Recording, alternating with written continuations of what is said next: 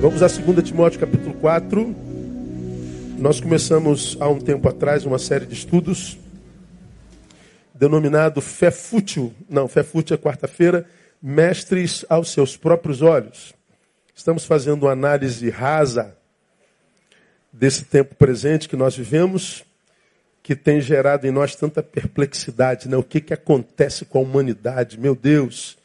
O que está acontecendo com o mundo, o que está acontecendo com a gente, é, o que, que a gente está fazendo com a gente, o que nos estamos, estamos nos tornando, porque nós nos tornamos o veneno do outro, a doença do outro, o que, que acontece com a sociedade, por que tanta injustiça, por que tanta, tanta disparidade entre as coisas, por que tanta polarização.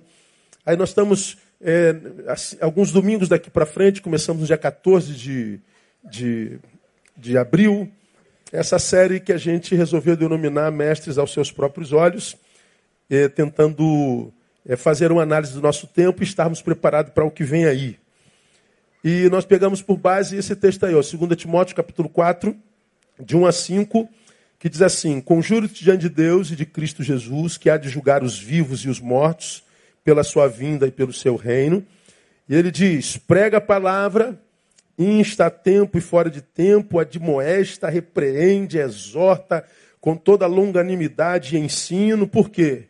Porque virá tempo em que aqueles para quem você ministra não suportarão a sã doutrina, mas tendo grande desejo de ouvir coisas agradáveis, ou tendo comichão nos ouvidos de ouvirem coisas agradáveis, ajuntarão para si mestres segundo seus próprios desejos.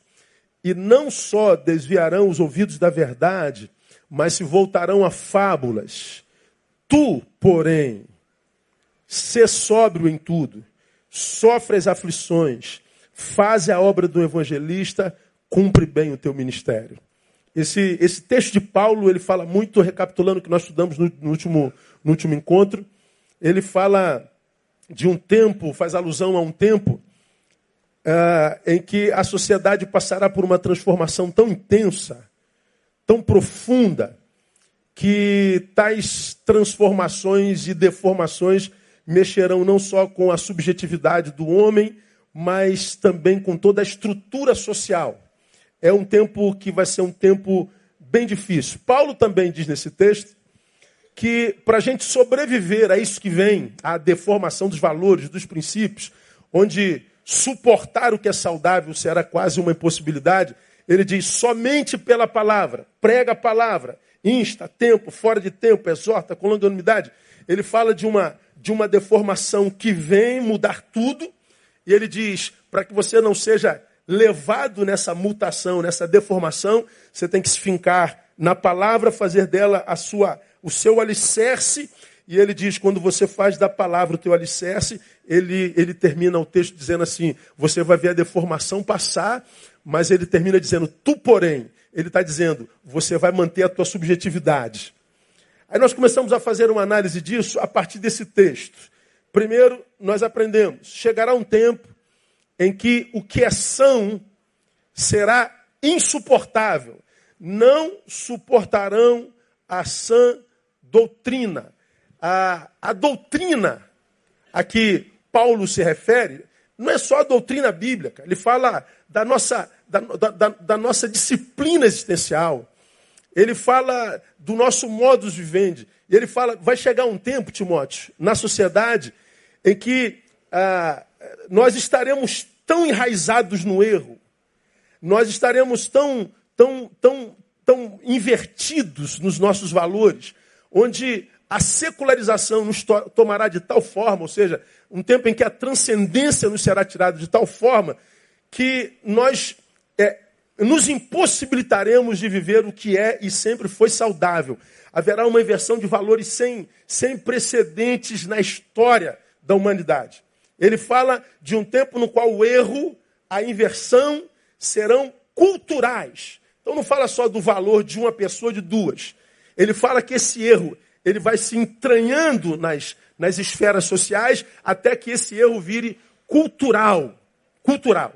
Bom, se o erro virou cultural, se os valores inverteram, ser saudável nessa cultura deformada vai ser um tipo de ser quase insuportável, porque você vai ser o incômodo.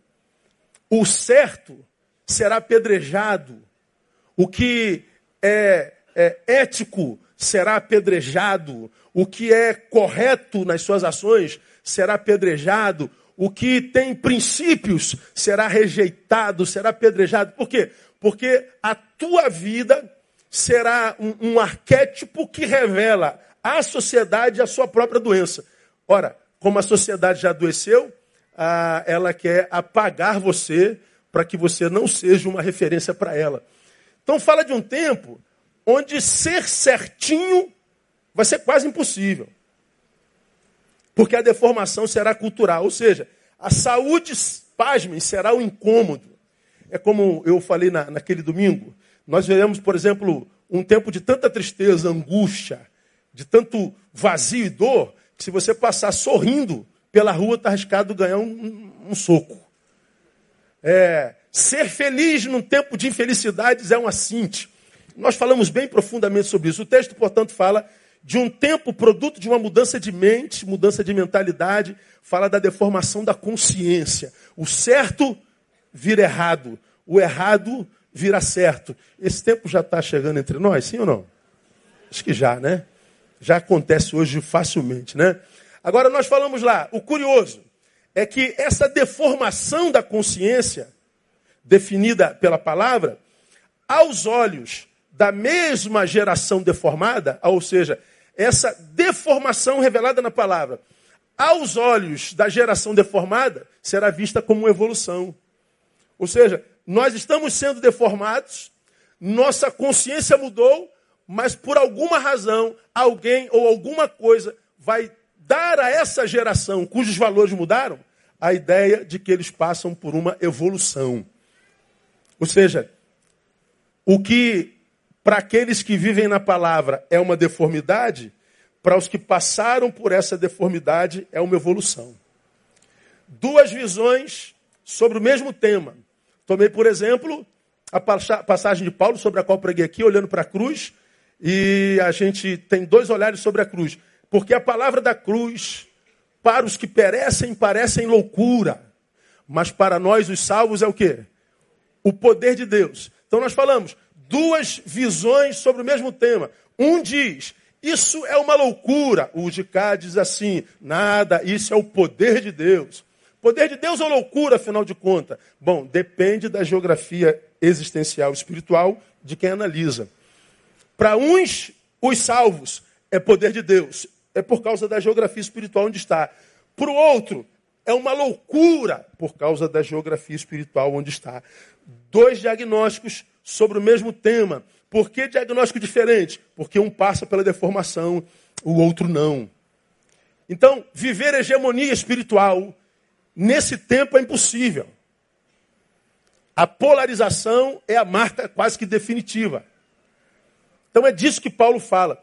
Nós mostramos naquele domingo algumas dessas mutações no campo da família, mostramos algumas dessas é, mutações no campo sexual, não dá para rever tudo aqui, foi uma hora e dez de palavra, e vemos, vivemos, mostramos é, essa mutação no campo das verdades subjetivas e mostramos essa deformação no campo das posturas que possibilitam convivências saudáveis. Ouça lá, dia 14 de, de, de abril, no culto da manhã, está no site da igreja, está no Face da, da igreja, provavelmente no Instagram, está lá nas redes sociais da igreja.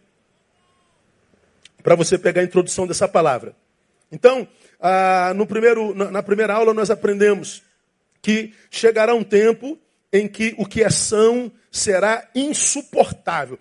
Você que, que, que pretende viver uma vida saudável, equilibrada, você que anda certinho, você que é aquele funcionário padrão, você que é marido padrão, você que é esposa padrão, você que é cidadão padrão, você tenta glorificar a Deus na tua vida, você vai ter tanta dificuldade de caminhar nesse tempo, porque você vê a cultura completamente deformada, que você vai ser tentado a dizer, por que, que adianta andar certo, cara?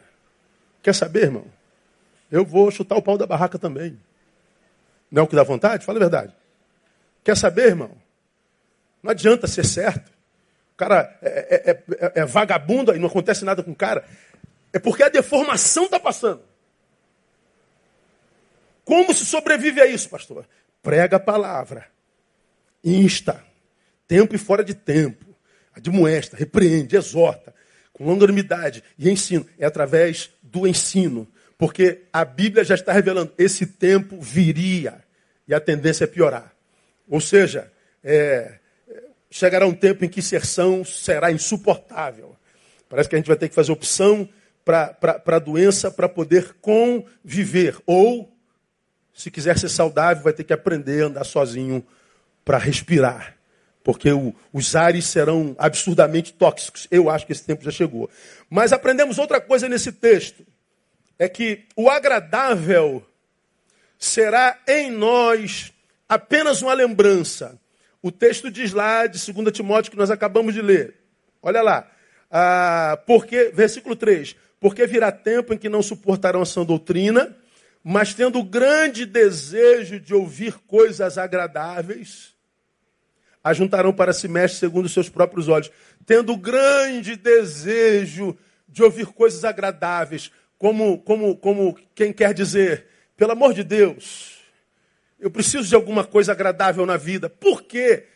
Esse desejo, e essa palavra desejo lá no grego, ela preconiza intensidade, ou seja, desespero pelo agradável, desespero pelo que é saudável, desespero pelo que é bom. Por que, que chegaria um tempo onde o agradável seria um desejo desesperado em nós?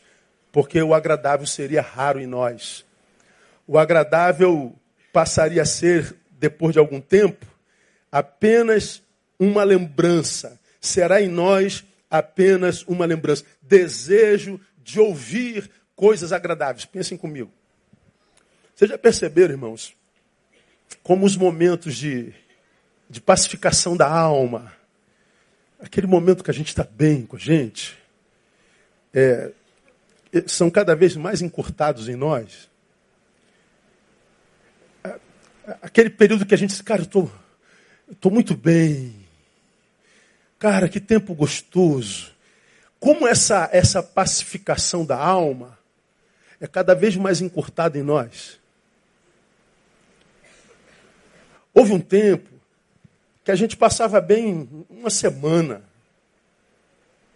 Houve um tempo que a gente passava bem dias. Houve um tempo que a gente passava bem horas. A gente passava tão bem que chegava a dar medo. Sabe do que eu estou falando? Tá tudo muito bem, cara. Vinha alguma desgraça aí, não é possível. Porque, rapaz, dá, dá até medo tu, tu, tu, vendo a coisa boa rolando desse jeito. Falei, cara, não é possível, cara. Tu, tu, porque a alma estava apaziguada. Como esse apaziguamento da alma já não é mais a regra da alma humana. Quando ela vinha, a gente sentia medo. Só que esses tempos de apaziguamento da alma são cada vez mais encurtados. Já não conseguimos mais viver momentos longos de pacificação. Nossa alma logo se agita. Você pode estar com tudo em ordem, você tem aquele momento de pacificação, mas daqui a pouco a tua mente, a tua alma, como, como, como, como um celular começa a buscar o sinal do Wi-Fi, parece que a tua alma fica fugindo para alguma calamidade. Você não quer pensar na desgraça, mas ela vem. Você quer desligar do que é mal, mas você não consegue. Aí você está com tudo em ordem, mas a tua mente não consegue ficar nessa ordem e nessa paz. Ela acaba fugindo, escapando de você em ansiedade, em preocupação, em culpa, te impossibilitando de viver esse momento raro de pacificação da alma. Esses momentos são cada vez mais raros em nós. O agradável em nós é cada vez mais ligeiro. Passa por nós de forma muito rápida. Pois bem, escute. Vai chegar um momento que esse tempo agradável será só uma memória. Ele já parou em nós por muito mais tempo. Hoje ele para por um tempinho menor. Mas o texto está dizendo que vai chegar um tempo que nós vamos desejá-lo, nem que seja por um minuto. Irmãos, isso para mim é, é, é angustiante para burro. É melhor não saber essas coisas, né? Pastor, não pregue isso para nós não, porque senão vai te dar um tiro na cabeça. Vai sair daqui e dar um tiro na cabeça. Falei, não, não vai precisar. Ah, na palavra a gente sobrevive a tudo isso, fique tranquilo.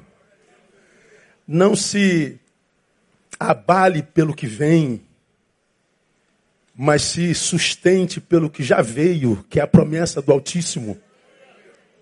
Não vivo do que vejo, mas vivo do que creio. Sim, Ele é fiel. A gente não vive do que vê, a gente vive do que crê. Você tem fé? Então aplauda Ele por essa fé. Eu tenho dito ao Senhor Deus, o que tu me mostras é assustador. Mas eu quero que tu me mostres. Eu prefiro a dor da verdade do que a paz da ignorância. Porque virá sobre todo aquele que habita a face da terra, diz lá em Mateus. Então é, é, é, o agradável em nós é cada vez mais ligeiro. Será um tempo que será só uma lembrança. Por quê? Por causa da mutação, por causa da deformação pela qual passamos enquanto sociedade. Nossos princípios, nossos valores, nossa ética, nossa, nossa vertente melhor, nossa melhor parte está ficando para trás. Nós estamos nos transformando numa coisa que nem a gente sabe o que é. Viramos produtores de morte. Somos a sociedade que produz 60 mil homicídios por dia, por ano. Somos a sociedade do estupro, somos a sociedade da corrupção. Nós somos mortais. O que sentimos pelo outro é medo. O amar ao próximo como a ti mesmo é quase uma impossibilidade. O que nós sentimos pelo outro é medo. Então, essa deformação pela qual nós passamos, e ela é, é patente aos nossos olhos, é uma realidade. Ora, essa deformação gera uma produção social que volta para nós como consequência. Ora, é, é, é um jeito de, horrível de se viver. Eu já contei aqui algumas vezes, me permita contar mais uma vez. Eu fui pregar em Niterói alguns, alguns, algum tempo atrás. Aí vou de carro, eu saio de Niterói, acabou lá 10, 10 horas, e fomos comer, aquela coisa toda. Eu estou chegando em casa por volta de quê? Meia-noite. E eu, eu não, eu não, eu não, eu não essa palavra medo, ela não faz parte do meu, do meu arcabouço de sentimento, sabe? Ah, pelo menos não dominante, o, o, o de precaução talvez. Mas eu venho meia-noite, meia-noite e meia, eu estou chegando em casa e eu paro no sinal, meia-noite. Parei porque tem radar. E o radar diz, funciona é, de 6 às 22. Tu confia nisso? Eu não, então eu paro. Aí eu não consigo acreditar nisso, né? Então eu paro. Mas também tinha um carro na minha frente, três carros na frente, eu aqui atrás, o canteiro aqui do lado esquerdo, carro do meu lado, paramos. Eu estou vendo uma moto vindo com dois caras, entrando no canto do motorista. Falei, pô, cara, por que, que esse cara não passa aqui no meio? Não, mas ele queria entrar aqui no canto do motorista. Eu falei, estou vendo a moto andando, a moto chegando, a moto chegando com dois caras. Eu falei assim, ah, Jesus, manda teus anjos. Mas ao mesmo tempo, olha o mau caráter. Se ele for assaltar, vai assaltar o carro da frente, porque como é que ele vai sair com o meu carro? Aí ele vem passando, vem passando, eu falei, vai, porra, os caras vão assaltar alguém. Então, que seja ele lá, Senhor, tem misericórdia, olha a maldade. Mau caráter do pastor. Mas não, aonde que os caras param? Os caras param do meu lado. E eu com vidro preto, aquele G5 que não dá para ver nada dentro. E eu estou vendo os caras parados, eu falei, ah, não, Senhor, tem misericórdia, Senhor. Ah, ah, e o sinal que não abria? Pensa no segundo eterno, irmão. Deu tempo para isso tudo. E o cara está aqui do lado, e o, cara olhando para dentro do carro, e eu, se não, se, se não bater, eu não vou abrir, não. Se não mostrar arma e tal. Falei, Senhor, abre logo esse sinal. E o sinal não abria. Chegava o Natal, mas o, o sinal não abria. Aí não só os caras param, mas quando, como bate no vidro. Eu falei, aí lascou tudo, mano. Aí já lascou. Aí eu falei, vou esperar bater de novo. E olha que o sinal não abre. Olha só como é que dá para fazer no sinal. Ele bate de novo, eu falei, pô, vou abrir. Eu abri o vidro, estou esperando o verbo. Perdeu. Quando eu abro o vidro, os caras falam assim, a paz do Senhor, pastor Neil. Pô, meu irmão, meu irmão. Meu irmão. Pensa num demônio que entrou no meu dedão, assim. Vai pro diabo que te carregue, meu irmão. Paz do Senhor, cara. Você tá maluco, cara? Meia-noite e meia, dois homens numa moto, você para do meu lado para me dar paz do Senhor? Você tá maluco, cara? Poxa, desculpa aí. Como é que você sabia que era eu? Ah, a gente conhece a placa do seu carro. Nem eu conheço a placa do meu carro. Aí ele foi embora, cara. Aí depois que eu sei, eu falei, gente, que vida é essa? A gente olha um igual e morre de medo.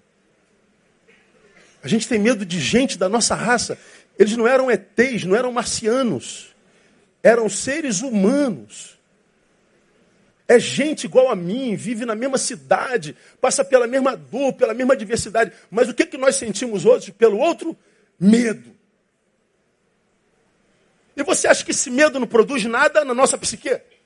Você acha que esse estado constante de medo não produz nada na nossa, no nossa, nossa capacidade de diagnóstico? Você acha que esse medo não produz nada na nossa biologia? Você acha que esse medo vai para onde?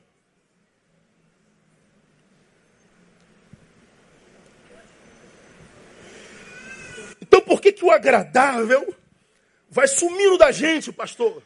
Porque nós já estamos habitados pelo desagradável. E por que, que nós estamos habitados, habitados pelo desagradável? Por causa da mutação. Primeiro, porque se eu mutei, se eu mudei, já falei sobre isso aqui, o que Deus tinha prometido a mim é automaticamente é, interceptado. Por quê? Porque o que ele prometeu para mim e para você, não prometeu para aquilo no que nos transformamos depois da deformação. Ele prometeu para aquilo que a gente era na presença dele. Se eu passo pela deformação porque eu não fiquei na palavra, eu fui um com a massa deformada em seus valores e princípios, o que Deus tinha para mim interceptou. Estou entregue à sorte, quem lida com a sorte sempre se encontra com azar. Então, nós passaremos como sociedade por uma deformação tão grande que o erro se torna cultura vigente. O problema é que essas consequências todas voltam sobre nós, são derramadas sobre nós e nós nos tornamos os receptáculos e alvos delas. É, o agradável será um desejo. Não é que o agradável inexiste. Ele existe. Só que o agradável, o correto, nos reprovarão. É mais ou menos assim, como é que eu posso exemplificar? É, nas relações, por exemplo. Vamos imaginar que essa tampinha seja meu pai e minha mãe. A gente ama pai e mãe, sim ou não? Muito. Só que meu pai e minha mãe reprova a minha vida. Reprova porque sabe que eu, como filho, fui levado pelos valores dessa geração deformada. Então o pai e a mãe se tornam chatos. Minha mãe é uma mala. Meu pai é um saco. Mas eu amo meu pai e minha mãe. Só que vi, os valores deles, ou seja, o agradável deles, é, tira o meu conforto, me reprova. Ora, então, embora eu ame muito, eu abro mão dessas pessoas. Eles representam o certo, o agradável. Mas o agradável me reprova. Então, eu abro mão do agradável para mergulhar na minha deformação. Eu olho para a palavra. A palavra, toda vez que é ministrada, toda vez que é aberta, reprova a minha vida. Eu amo a palavra mas porque ela sempre me reprova, eu digo, isso não existe, isso é bobeira, isso é a história da carochinha. E eu mergulho na minha deformação. Eu amo a Deus, mas quando Deus abre a boca, me reprova. Então, abandono Deus. A gente vai mergulhando na deformação sem saber. A gente acha que abandonar pai, abandonar amigos, abandonar valores e princípios, educação, abandonar a Deus, a transcendência, são abandonos inconsequentes. Não são, não. Eles trazem consequências a curto, médio e longo prazo. O agradável está lá, o pai e a mãe está lá, a palavra está lá, os amigos estão lá. Tudo que um dia deu sabor a nós e que nos gerou estão lá. Só que eu fui deformado. A universidade me levou, minhas amizades me levaram, meus, meus princípios foram todos deformados, meus alicerces abalados, e eu me transformei nisso aqui, que não consigo mais dialogar com o pai, com palavra, com amigos, com mais nada. Eu agora vivo no meu gueto, onde ninguém me reprova, onde ninguém discorda de mim, onde todos autenticam o meu status quo, onde todos dizem amém. E ele diz: Eu evoluí. Não, não evoluiu, não. Você se auto-sabotou.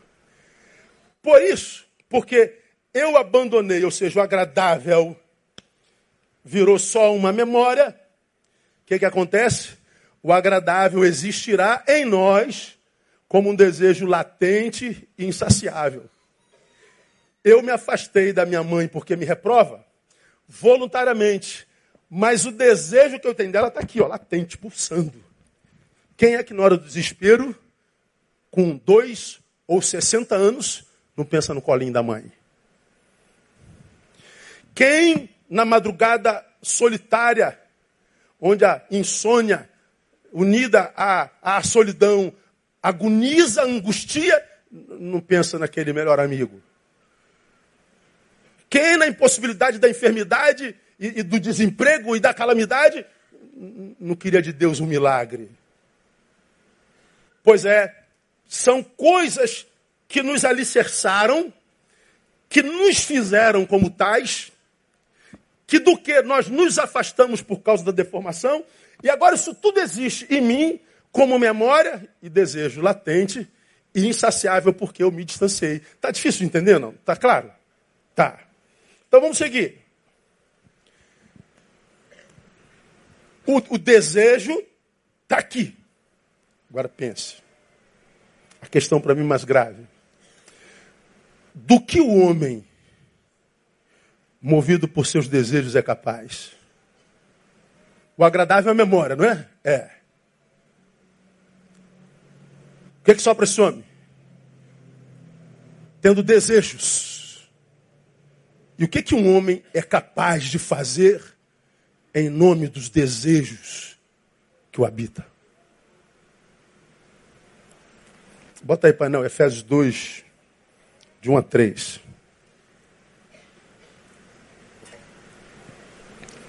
Ele vos vivificou, estando vós mortos em vossos delitos e pecados, nos quais outrora andastes segundo o curso deste mundo, segundo o príncipe das potestades do ar, do Espírito que agora opera nos filhos da desobediência, entre os quais todos nós também antes andávamos, aonde? Nos desejos da nossa carne, fazendo a vontade da nossa carne e dos pensamentos. E éramos, por natureza, o quê? Filhos da ira, como também os demais. Esse texto, ele, ele traz algumas verdades para nós. Deixa o texto aí, painel. Primeiro, diz que em Cristo nós fomos vivificados, ou seja, fomos trazidos à vida. Porque nós estávamos mortos. Mas nós estávamos mortos em nossos delitos e pecados. Então a morte não é biológica, é espiritual e existencial. Que, que Cristo faz quando ele chega na nossa vida? Ele nos vivifica.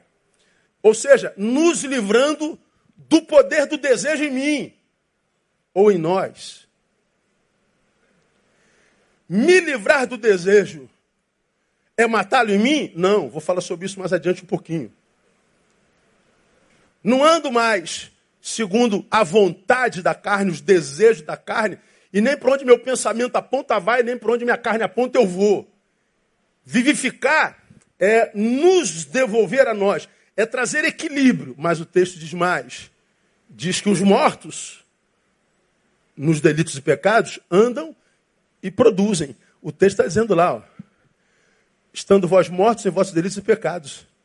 Vos vivificou, estando vós mortos em vossos delitos e pecados, nos quais outrora andastes. Ou seja, eu estou morto, mas eu ando. Eu estou morto espiritualmente, produzo. Eu estou morto é, é, existencialmente falando e produzo. Ora, de onde você acha que vem tantos homicídios? 175 homicídios por dia. Só mortos matam. Só um morto produz morte. Ser vivo não produz morte, ser vivo produz morte. De onde vem 60 mil estupros? De onde vem tanto feminicídio? De onde vem tanto racismo? De onde vem tanta intolerância? De onde vem tanta coisa do homem que produz tanta morte? Ora, vem da morte que o habita.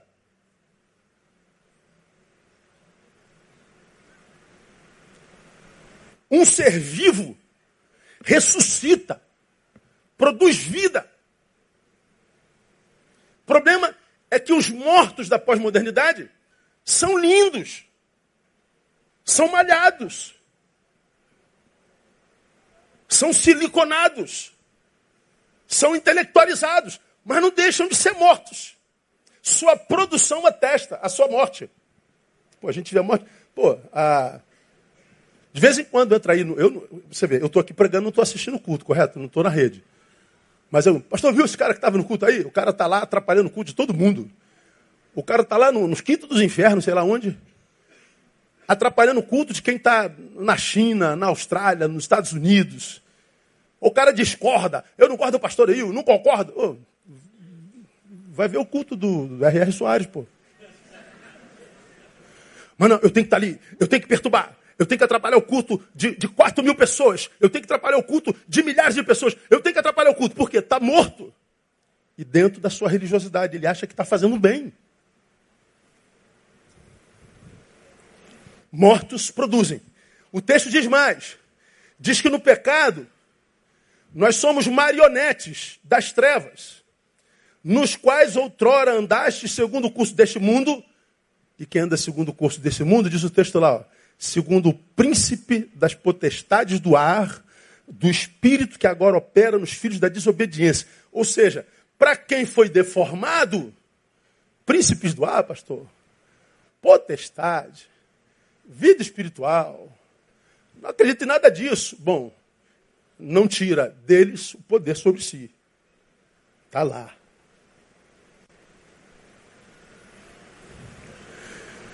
Sobretudo, diz o texto, que a produção destes, que andam segundo os príncipes da, da, da, das trevas, é baseada nos desejos da carne e do pensamento, que é sempre carnal. Ou seja, o poder deles em mim é poder sobre mim, porque sobre mim já há um poder dos meus desejos. Ou seja, ele se alimenta dos meus desejos me dando coragem para realizá-los. Ora, ser vivificado é ser liberto dos poderes do desejo. Ou seja, é viver a vida sem passionalidade. É viver a vida com racionalidade. Eu tenho desejo, mas eu decido se eu cedo a ele ou não. Eu tenho desejo, mas ele está sob o meu controle. Se eu perco o controle sobre o desejo, bom, a gente tem exemplos como esses aqui, ó. Mulher sequestrada na porta de casa em Cabo Frio, foi estuprada por quatro homens durante 15 horas. Por que, que quatro homens estupram uma mulher indefesa por quatro horas? Desejo. Eu estou cheio de tesão. Esta mulher é um pedaço de carne que serve ao meu desejo. Mas é uma mãe, é uma filha, é uma cidadã, é uma pessoa que tem, tem valores, tem, tem, tem, tem valor por si só. Respeite. -a. Não, o meu desejo é mais forte. Desejo. Mulher mata namorado com um tiro. É aquele do youtuber que eu falei sobre ele aqui. Ele fez um teste. Ele botou um livro na parede, filmou para jogar no, no, canal dele para ficar famoso. Aí botou um livro na parede e atirou com a arma. Puf! O livro segurou a bala. Aí, pô, então dá, vou, vou botar no meu peito mandar minha namorada tirar. Isso vai dar um bilhão de likes. Ele foi lá, comprou um livro igual. A menina tirou, a bala atravessou e matou o cara. Por quê? Porque o livro que ele comprou embora seja o mesmo, era de um papel inferior. A bala atravessou e o matou. Por que, que um cara desse morre? Desejo de aparecer desejo de ficar famoso, desejo de like. Filha mata pai e mãe a paulada. Motivada pelo quê? Herança. Desejo pelo dinheiro do pai e da mãe. Vó, junto com os filhos, mata neto por causa de casa. Ou seja, essa avó, a sua filha morreu no acidente, o menino era jovenzinho, ela criou o filho. A filha tinha bens, inclusive a casa onde eles moravam. Aos 18 anos, esse menino seria o proprietário legítimo. Quando o menino tinha 17 anos e quase 365 dias, ela mandou que os filhos matassem o próprio neto. Ela foi presa e ela disse: Você acha que eu ia dar isso tudo para um moleque de 18 anos? Por que, que a avó e os tios mataram esse neto? Desejo pela casa. Desejo, desejo, desejo, desejo. Menino foi morto por causa de celular. Desejo. Motorista dirigindo em alta velocidade mata a família, provoca acidente que deixa nove mortos. Desejo por, por emoção, desejo por velocidade, desejo por vencer o vazio, desejo. Abortos. Por que, que eu quero me livrar desse moleque? Porque ele é produto de um desejo vivido inconsequentemente. Assaltos, divórcios, corrupção, rebeliões, tudo produto do desejo humano.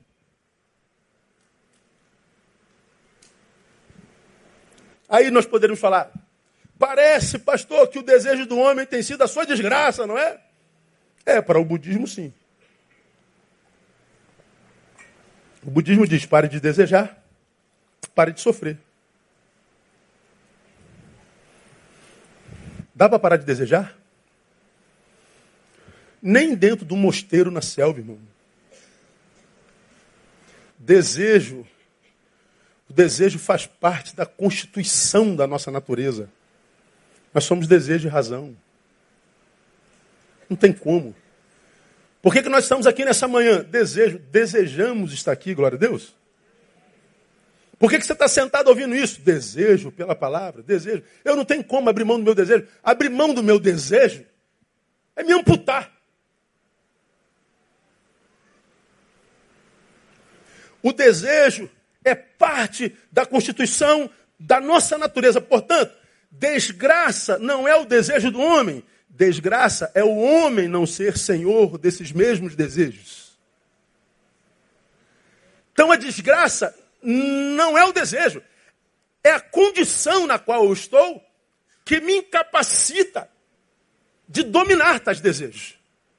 Vivificação é esse poder. Agora, na deformação, veja, e o que é grave, o grave é que numa sociedade já deformada, dar vazão a todos esses desejos é ser livre e feliz.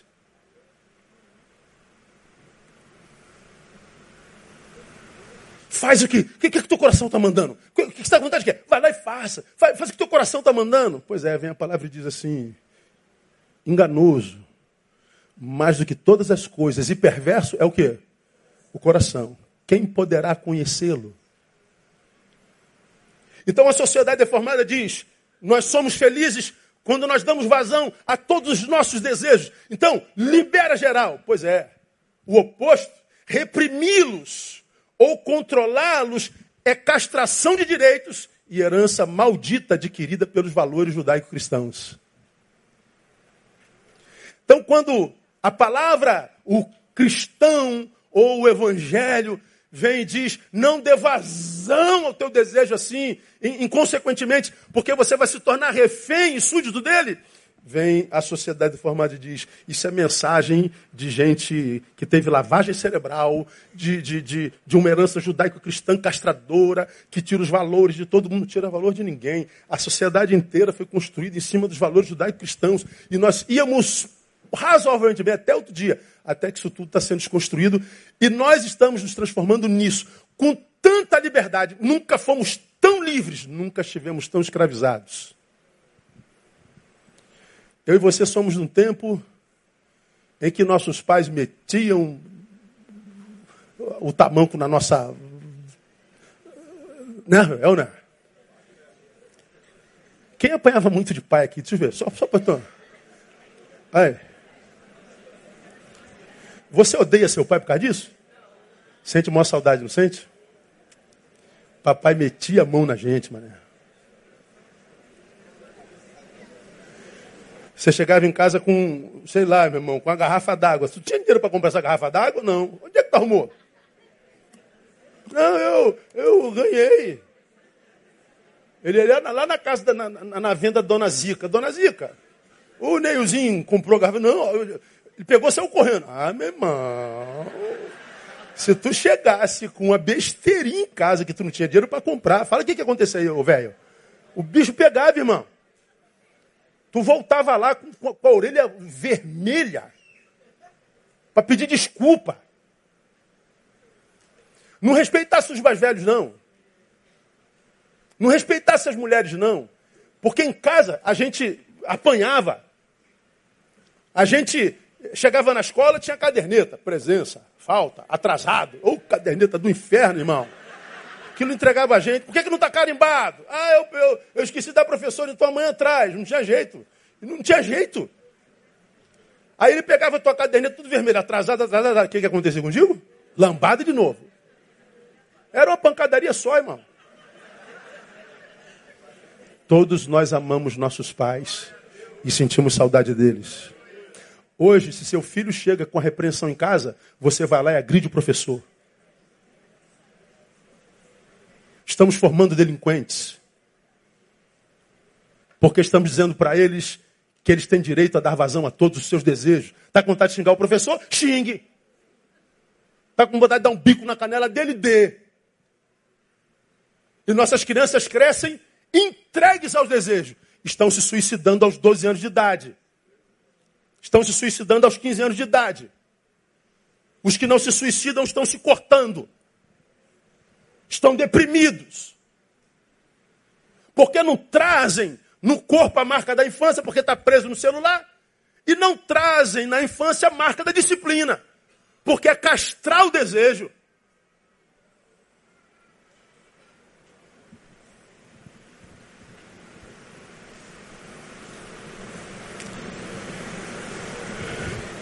O agradável existirá em nós, não só como desejo latente, mas também como, como desejo insaciável. Por quê? Porque o agradável em questão é a vida praticada em equilíbrio. E ser equilibrado numa vida desequilibrada, numa sociedade desequilibrada, seria quase insuportável. Aí que a gente entra no tema do nosso estudo. O que, que acontece com essa geração infeliz? Entregue aos desejos insaciáveis e cheio de desejos latentes.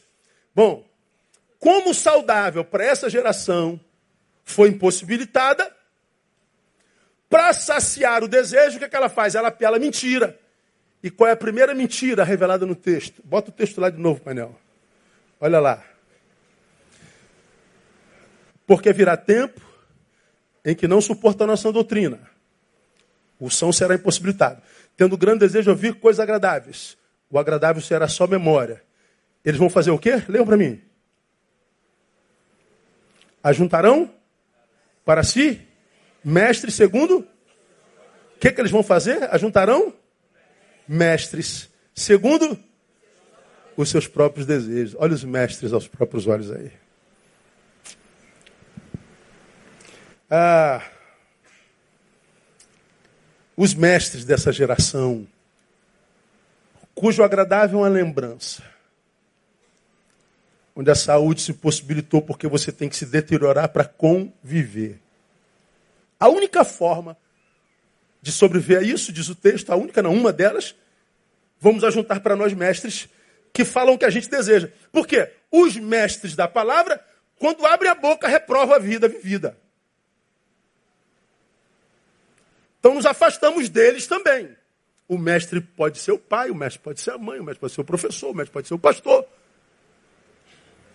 E quando é mestre de verdade, eles não falam o que a gente quer ouvir. Eles falam o que a gente precisa ouvir. Gosta ou não, doa quem doer. Então, para a gente terminar, e a gente volta para os mestres a partir do domingo que vem, para você ter, um, você ter uma ideia. mestres aos seus próprios olhos. Que mestres são esses? São os mestres analgésicos. Produto dos corações vazios de afetos e relevância dessa geração e cheios de desejo latente e saciável. A geração vazia efetivamente, vazia de relevância, porque é escrava dos desejos, com desejos latentes e insaciáveis, essa geração, cujo coração está assim, produzirá mestre que lhe sacie desejos, ou que amenize a ausência deles. Então vamos lá para a gente terminar. O mestre, nesse tempo, não seria mais produto do saber e nem o que o possuiria em abundância. Porque o mestre, até então, é aquele que foi estudando, aprendendo, aprendendo, aprendendo, aprendendo, aprendendo. Ele entra aqui, um calouro, ele vai aprendendo, aprendendo, aprendendo, continua aprendendo, aprendendo, se gradua, continua aprendendo, aprendendo, aprendendo, aprendendo, passando pelo caminho do saber. Ele entrou calouro, saiu do lado de cá, mestre. Então, mestre é produto do saber. Ato contínuo, ele é o que domina tal saber. É o saber que foi praticado por muito tempo que gerou lá do outro lado um mestre. Então, o mestre, segundo os desejos do coração, não é mais produto do saber e nem quem possuiria esse saber em abundância. O mestre seria produto desse coração pervertido e hedonista e produto de massa de manobra dos possuidores desse mesmo coração. Ou seja, o mestre dessa geração, ele não tem notório saber, nem de experiência de vida, nem de mergulho no saber, e portanto ele não é produto de saber. Ele é produto do quê? Desse coração hedonista, desse coração cheio de desejo, desse coração vazio. Você, você é nosso mestre. Fala algo que a gente gosta de ouvir aí. Seja um analgésico para essa dor que a gente está sentindo. Aí começa, né? Deus tem uma bênção para você. Tudo vai dar certo na tua vida. Deus vai, Deus vai te dar um varão de olhos azuis, 1,80m, ganha 20 mil por mês. Deus vai te dar uma casa em Copacabana, outra em Friburgo, outra em Búzios. Deus, Deus vai. Aí a gente vem para a igreja só diz que Deus faz por nós e não o que nós, em resposta ao amor de Deus, fazemos para alguém. Os mestres desse tempo não preparam gente para o mundo, preparam gente para si.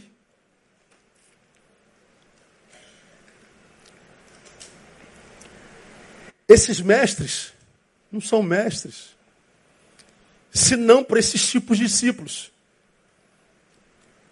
Ou seja, são uma mentira. A mentira, à luz desse texto, será a nossa única opção. Agora, não podemos deixar de notar uma, uma hipótese de jeito nenhum. E de esquecer de uma coisa: o pai da mentira é o diabo. Quando eu fui deformado, a saúde me impossibilita o agradável é uma lembrança. A angústia me pega, eu digo quem ministra sobre mim. Eu estou vivendo uma mentira.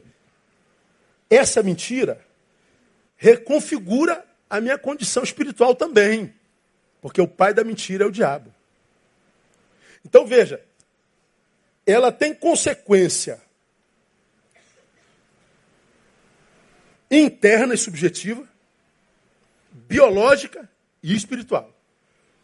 Ou seja, a insatisfação que, porque nos tornamos o que nos tornamos, será a nossa imutável condição existencial, nos levará a buscar alívio e refúgio na mentira. É, mestre em analgésicos.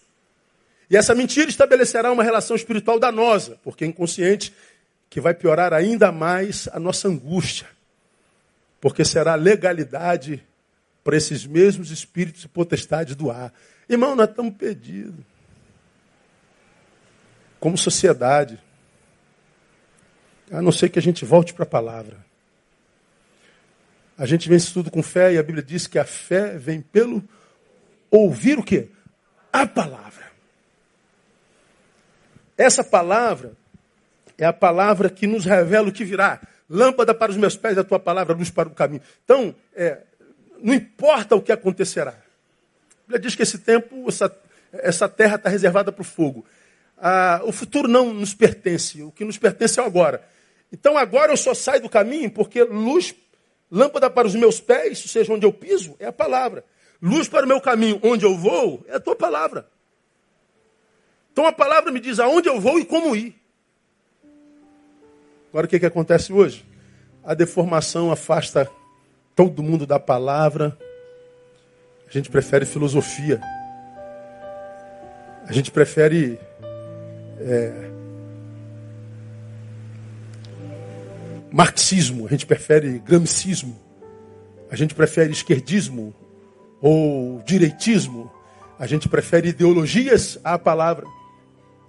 Eu fico pensando, Deus, a pessoa, se os crentes amassem e propagassem Jesus como propagam Bolsonaro, você já imaginou se os crentes propagassem Jesus como propagam o, o, o Lula?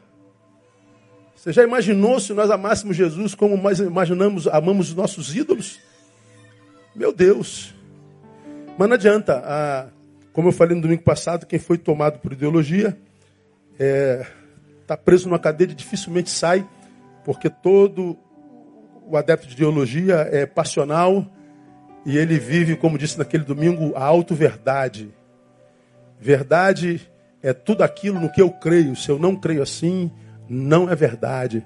Não adianta me dizer nada, porque eu tenho a minha verdade. E aí a gente vive no mundo de mentiras. Então, meu irmão, é, como nós vivemos no mundo de mentiras, a gente não pode crer nem na mídia mais. A gente não pode crer nos jornais. A gente não pode crer no jornalismo brasileiro. Tudo comprometido ideologicamente, você não sabe para onde vai. Ah, então eu te digo, vai para a palavra. Na palavra, você vai sobreviver isso tudo. Virá sobre toda a carne de Jesus. Mas sobre algumas carnes, o Filho, ele vai cuidar, ele vai gerar do seu espírito. E ele vai nos dar capacidade de passar por isso incólume. E nós vamos chegar ao destino, porque nele a gente pode todas as coisas. Aplauda ele. Vamos celebrar nossa comunhão. Pastores comigo.